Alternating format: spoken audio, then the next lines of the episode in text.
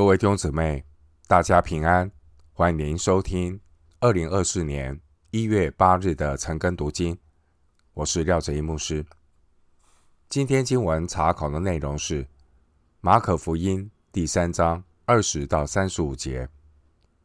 马可福音第三章二十到三十五节内容是主耶稣遭遇来自文士和家人的反对。首先，我们来看马可福音三章二十到二十一节。耶稣进了一个屋子，众人又聚集，甚至他连饭也顾不得吃。耶稣的亲属听见，就出来要拉住他，因为他们说他癫狂了。经文二十到二十一节记载，主耶稣忙碌服侍，顾不得吃饭。耶稣的亲属认为主是癫狂了。这段经文所记载的事件，只出现在马可福音。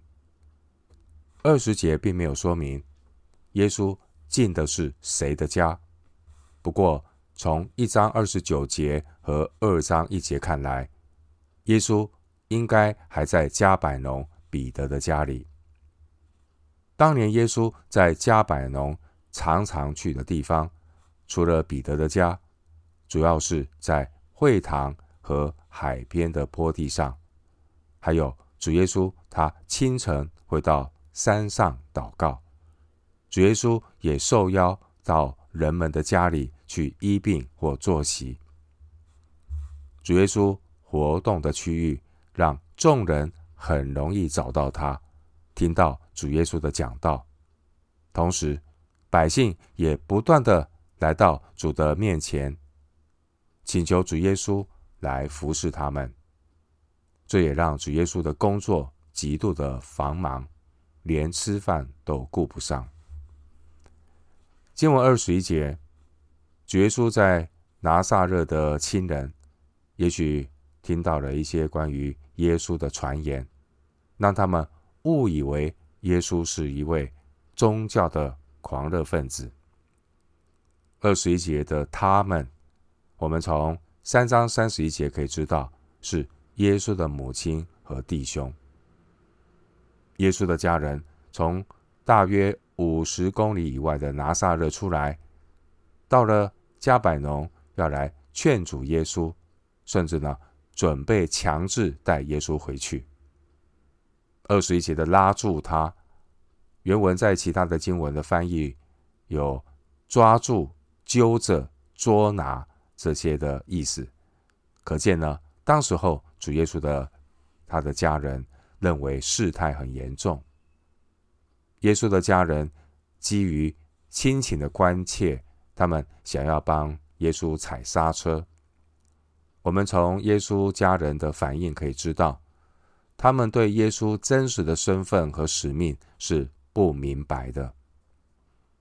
回到今天的经文。马可福音第三章二十二到三十节，从耶路撒冷下来的文士说，他是被别西卜附着，又说他是靠着鬼王赶鬼。耶稣叫他们来，用比喻对他们说：撒旦怎能赶出撒旦呢？若一国自相纷争，那国就站立不住；若一家自相纷争，那家就站立不住。若撒旦自相攻打纷争，他就站立不住，必要灭亡。没有人能进壮士家里抢夺他的家具，必先捆住那壮士，才可以抢夺他的家。我实在告诉你们，世人一切的罪和一切亵渎的话，都可得赦免。凡亵渎圣灵的，却永不得赦免，乃要担当永远的罪。这话是因为他们说他是被污鬼附着的。经文二十二到三十节记载，文士故意亵渎主，说主耶稣是靠着鬼王赶鬼。上一段经文，主耶稣的家人因为无知而误解耶稣，以为他癫狂。现在二十二节，耶路撒冷这些钻研律法的文士，既然是故意污蔑耶稣，而他们的诽谤非常的恶毒，和主耶稣的家人不一样。耶稣的家人说耶稣他癫狂了，但文士却说耶稣他是被别西卜附着。两者的出发点根本不同。在约翰福音，犹太人说你是撒玛利亚人，并且是鬼附着的。约翰福音八章四节，又说他是被鬼附着，而且疯了。约翰福音十章二十节。当年这些从耶路撒冷来的文士，他们比其他地区的文士有更多的社会地位和宗教权威。这些从耶路撒冷来的文士，他们更是极端的邪恶，明目张胆的歪曲事实。二十二节的别西卜就是撒旦的别名。别西卜这个词带有巴力王，也就是苍蝇之王的讽刺意义。弟兄姊妹，当神在做工的时候，撒旦魔鬼也在做工。撒旦透过骄傲的宗教领袖做工，来阻挡神的工作，甚至扭曲真理。当人自以为意、自高自大的时候，就在属灵上有绊倒人的危险。使徒保罗说：“神使智慧人陷在他们自己的网罗中。”哥林多前书一章十九到二十一节。经文二十二节提到文士，就是哥林多前书一章十九到二十一节最真实的写照。这些看起来好像很近前的文士，他们却是有充满恶意的批评。这并不是偶然的情况，这是文士他们一贯的态度。这些宗教领袖，他们无法否认耶稣的确能够把鬼赶出去。但他们却是把耶稣赶鬼的权柄归于邪恶的力量，目的是要破坏耶稣在群众中的声望。弟兄姊妹，我们要很小心。如果一个人会去毁坏另一个人的名声，你要留意跟这样的人交往，并且这样的人去毁坏别人名声的人，是神所厌恶的。这些文士说，耶稣的能力来自撒旦。异教赶鬼的人，他们乃是请一个更大的邪灵来赶出较小的邪灵。与其说是赶出，不如说是邪灵彼此妥协。小的邪灵会顺服大的邪灵。所以，耶稣的对头这些文士，他们来污蔑耶稣是靠鬼王来赶小鬼。文士这种说法，把邪恶的阵营分成两股势力，就好像是黑暗国度的本身，他们自己内讧。而耶稣驳斥这样的说法，二十六节，文士先入为主的判断，产生了很深的偏见。文士是心灵被蒙蔽的宗教人士。经文二十三节。我们看到主耶稣，他是取了奴仆形象的主。主耶稣他柔和谦卑。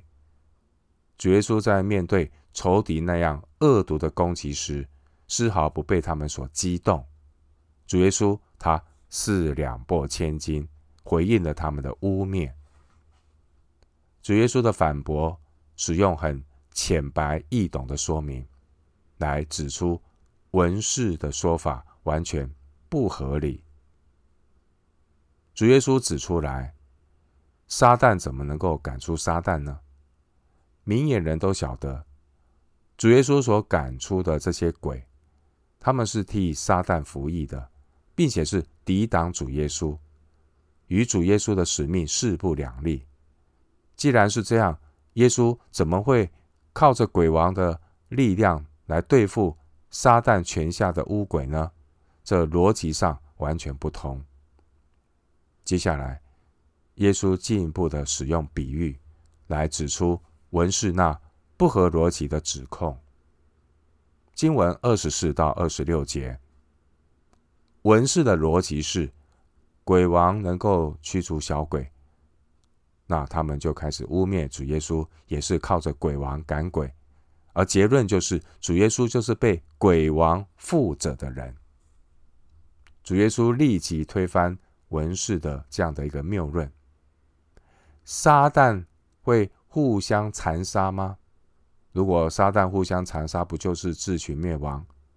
主耶稣指出文士论调的荒诞无稽，因为撒旦绝不会甘心自行毁灭。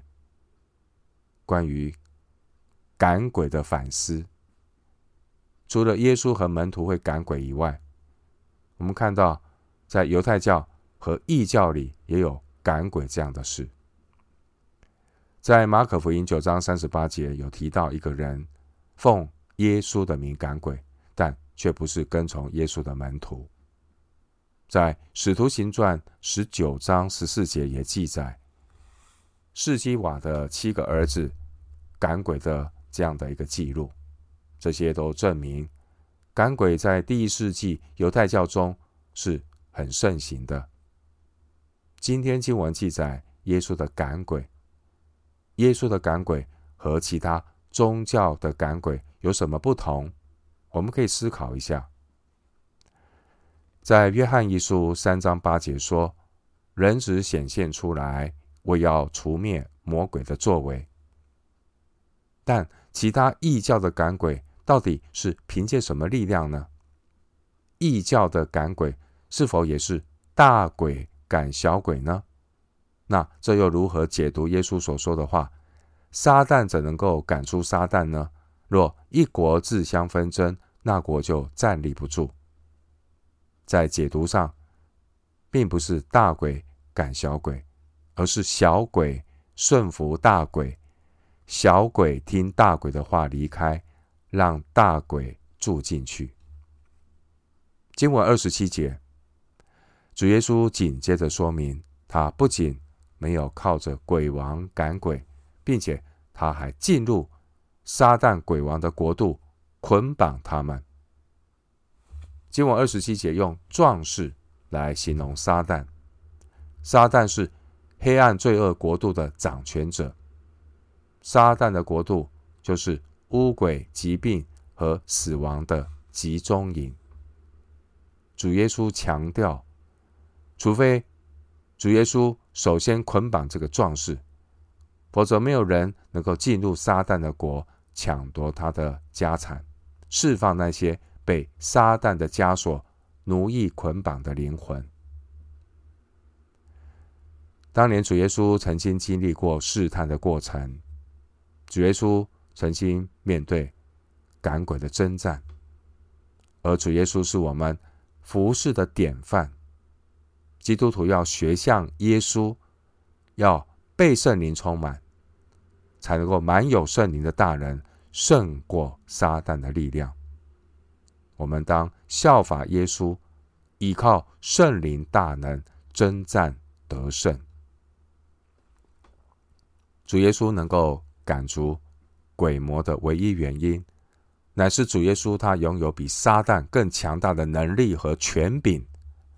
换句话说，撒旦对于罪恶和死亡的权势终将结束，神必要执掌王权，神必要在所有脱离撒旦权势的人心中掌权。有一天，撒旦要永远的被捆绑，也不能够在世上作恶。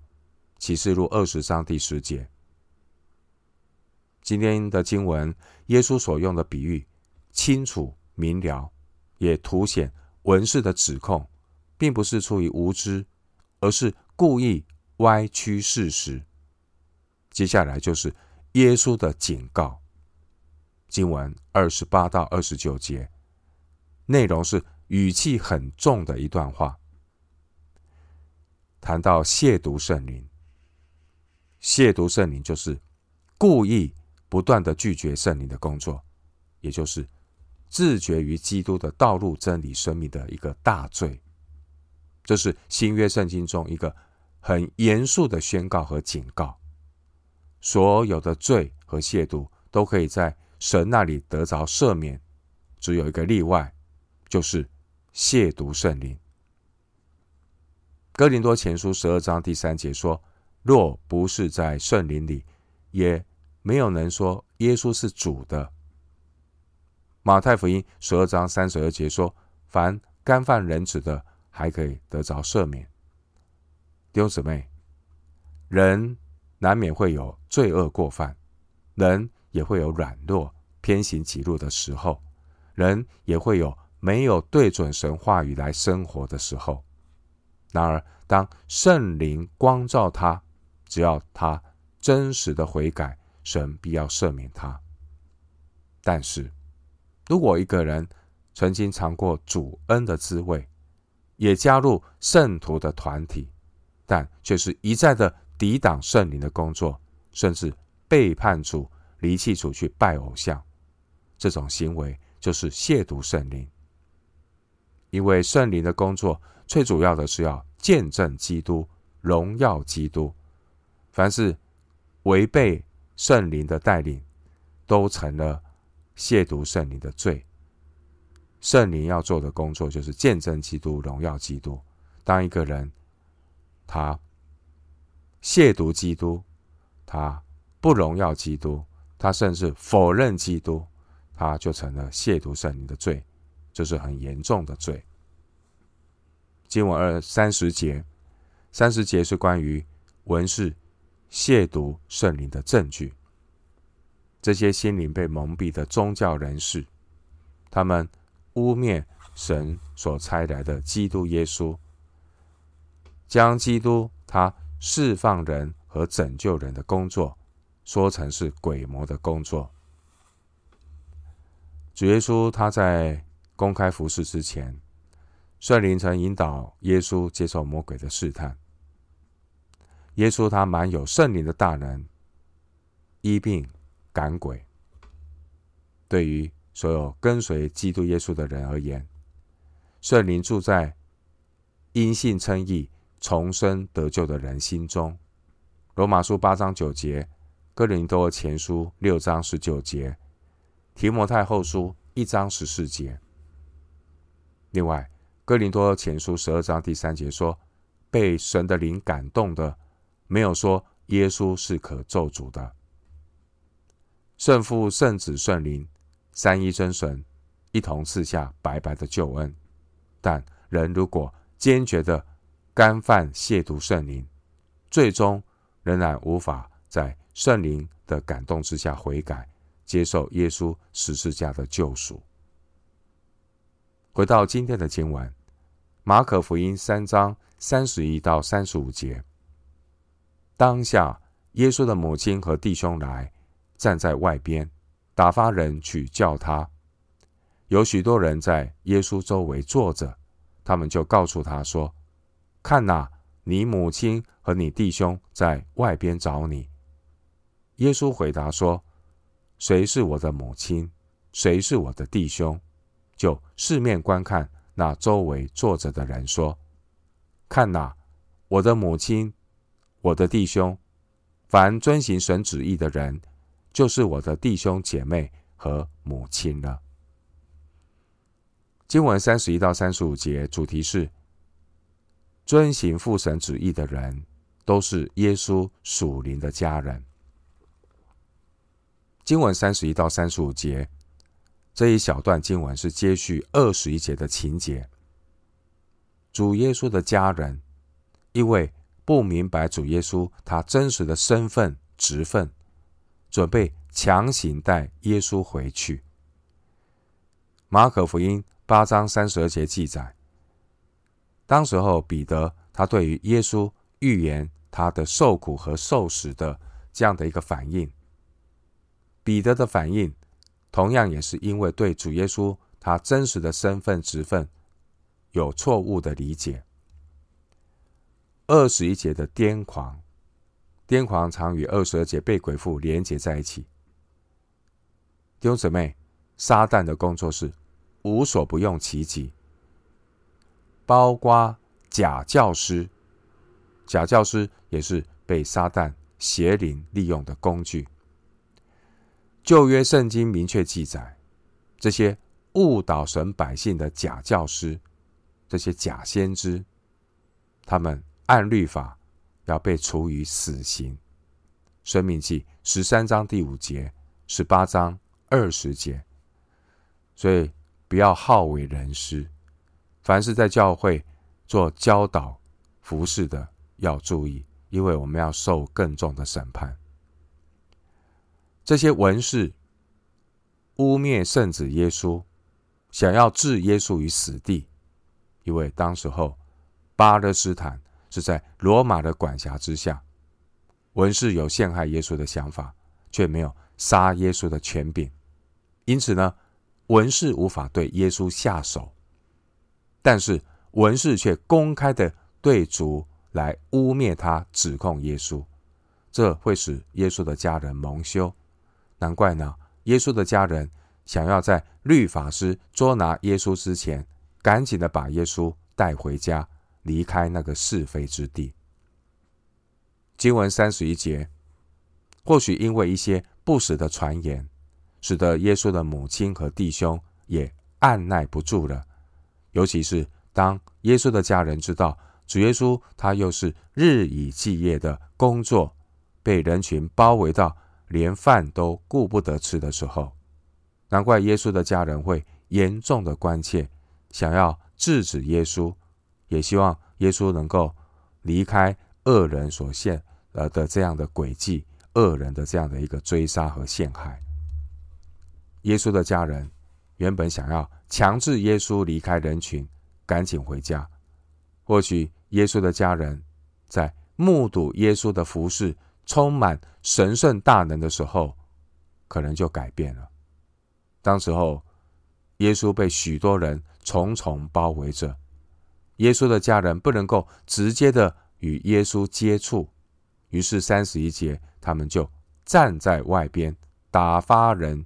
去叫耶稣。经文三十二节，有些古抄本，包括西乃的手抄本，在三十二节的弟兄后面加上姐妹们。当时耶稣肉身的养父约瑟，他的名字没有在这里出现，有可能约瑟已经去世了。福音书包括马太和路加，在记载耶稣降生的时候，都一致的见证。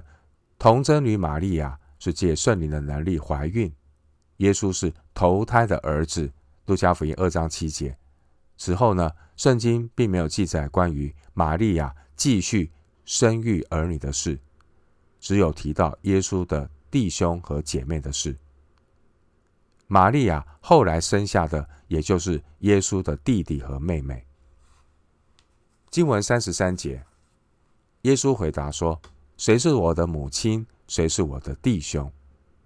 在上一段经文，耶稣回击那些污蔑他是被鬼附着的文士。三十三节，耶稣用了两个重复的问号，反问那些认为他是癫狂的家人。如果说文士和耶稣的家人，他们的判断成立的话，那么耶稣就是一个在精神上出了问题的疯子，那主耶稣所传播的天国福音就没有意义。真相是，主耶稣他是圣父所差遣的基督，这是大是大非的问题。主耶稣没有让步。关于家庭的责任，对犹太人而言，家庭的责任是一个人的首要义务，在。其他许多的民族的观念也是如此。三十三到三十五节，主耶稣他明确的表明，作为基督真正属灵的家人的条件，并不是以血缘的关系作为唯一的标准。经文三十四节，主耶稣他反问，他的反问提醒我们，主耶稣所看重的是属灵内在的关系。并不是外在天然人的人际关系。主耶稣把信仰的同道看作是弟兄姐妹，这是很自然的事。然而，却是要把在基督里相互的关系看得比血缘的关系更高，这是在犹太教中没有听过的智慧。但我们千万不要误会，主耶稣并没有否认他与自己母亲和兄弟之间的亲情。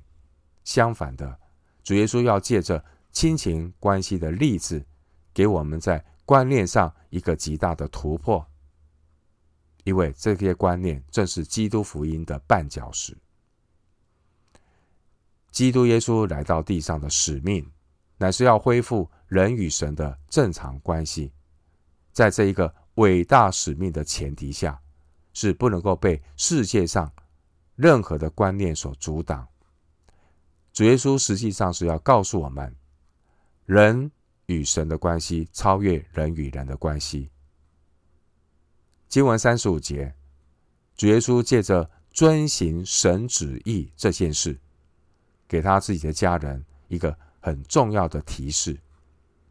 换句话说，耶稣他肉身的家人，他们对耶稣的服侍之所以会有误解误会，这也是点出来，耶稣的家人，他们自己没有遵行神的旨意。